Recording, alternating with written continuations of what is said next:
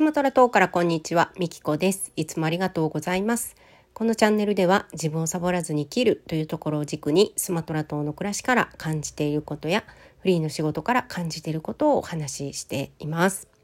はい、ということで今日のテーマなんですけども、えー、我が家のお手伝いさんはブラック企業勤めっていう、えー、そんなテーマでお話ししようかなと思います。えー我が家のね、まあ、お手伝いさんはあ別に我が家だけじゃないんですけどこっちのお手伝いさんって基本的に休みがないんですよね。であのうちのお手伝いさんは午前中だけなんですけどだいたい7時半過ぎぐらいに来て、えー、11時半ぐらいに帰るかなもうちょっと早いと料理がない日は、えー、もっと早い10時台ぐらいに帰ったりすることがありますが基本毎日なんですよ。で休みの日って決まってなくてでなんか予定があって休みたい時に休むんですよ。明日はねワクチンで休むって言ってたんですけど私のところにお手伝いに来てからまだね2回ぐらいしか休んでないんじゃないかなってちゃんとしたお休みねで1回ねあの誰かが亡くなったっていうので早退したことがあって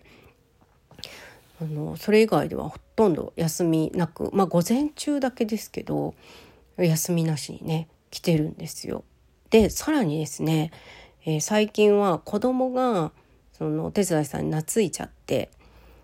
あのお手伝いさんの家に遊びに行くんですよ。そのお手伝いさんが仕事終わってから一緒に行こうかみたいな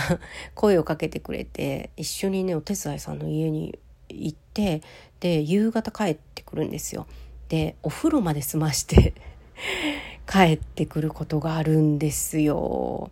これもうなんか休みなしの会社でさらにサービス残業をしてるみたいな感じになってませんか？ねこれ日本側から見るとブラック企業なんじゃないのかなって ちょっとね思ったりするんですけど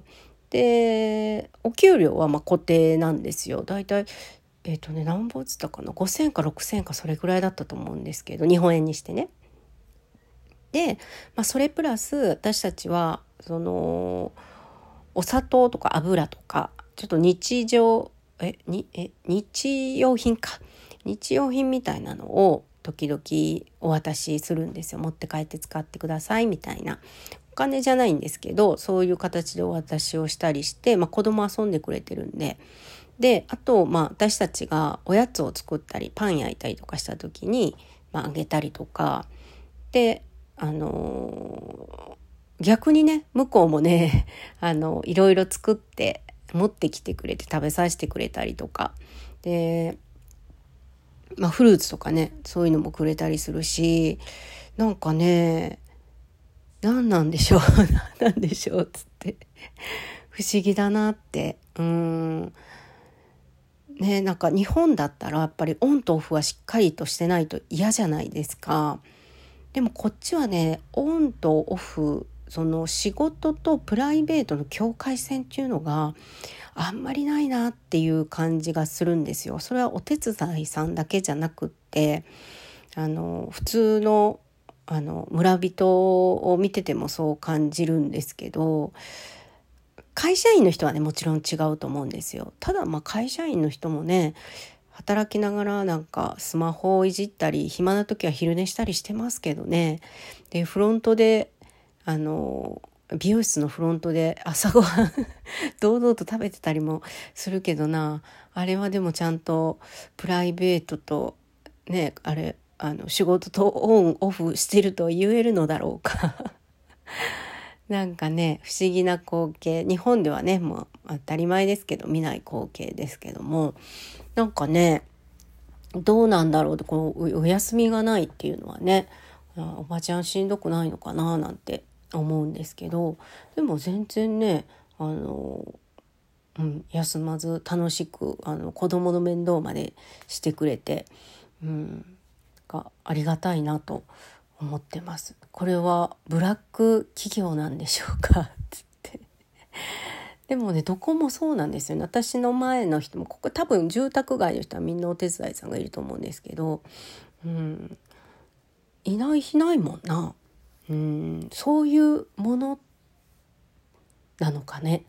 うん、不思議だなと思ってね。なんかその契約も曖昧ですよね。なんか口約束でですから、うん、時間も曖昧だし、うん、でまあ、ただ決まってるのはお給料ね。その1ヶ月。その何回休もうと何回来ようとどんだけ働こうと多分その金額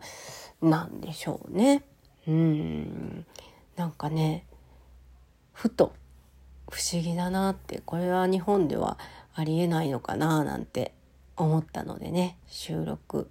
してみました。皆さんはねこれを聞いてどんな風に感じますか？はいもしよかったらね、えー、